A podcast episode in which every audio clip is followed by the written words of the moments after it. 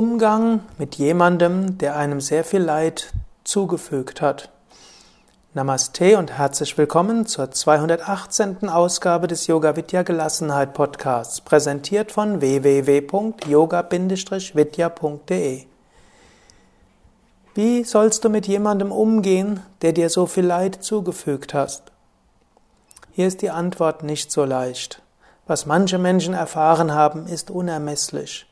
Wenn mir Erwachsene erzählen, wie sie von ihrem Vater über Jahre vergewaltigt wurden, oder wenn Bürgerkriegsflüchtlinge mir erzählen, was sie erlebt haben, wie sie erlebt haben, wie ihre Mutter vergewaltigt wurde, ihr Vater erschossen wurde, die Schwester und so weiter, dann stockt mir nur der Atem und mein Herz blutet. Wenn einem jemand sein Leid anvertraut, kann man zunächst nur Mitgefühl ausdrücken und Gottes Segen erbitten und da braucht man sich auch nicht der eigenen Tränen zu schämen. In der westlichen Psychologie gibt es inzwischen eine Reihe von Therapien zum Umgang mit traumatischen Erfahrungen. Manchmal ist es sicherlich am besten, zu einem Traumatherapeuten zu gehen, insbesondere einem Psychotherapeuten, der geschult ist in moderne Traumatherapie. Nach diesen Vorbemerkungen doch noch ein paar Sätze vom Karma-Standpunkt aus, wobei ich im Wesentlichen das, was ich vorher gesagt habe, wiederhole.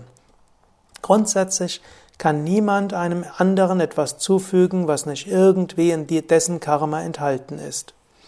Wenn jemand einem Schlimmes zufügt, war er von einer höheren Warte aus Instrument in den Händen der Lebensschule.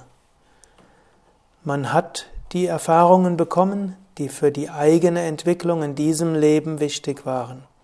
Wenn der andere einem mutwillig Schlimmes zugefügt hat, muss er selbst dafür büßen, so wie es Jesus ausgedrückt hat, es muss ja Übles kommen, aber weh dem, durch den es geschieht.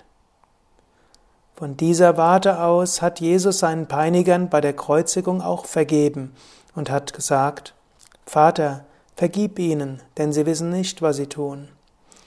Jesus wusste vorher, dass er am Ende seines Lebens Furchtbares würde erleiden müssen. Und er wusste, dass es für Menschen nur einen Ausweg gibt, für furchtbare Taten keine karmische Strafen zu erhalten, nämlich wenn sie aus Unwissenheit handeln.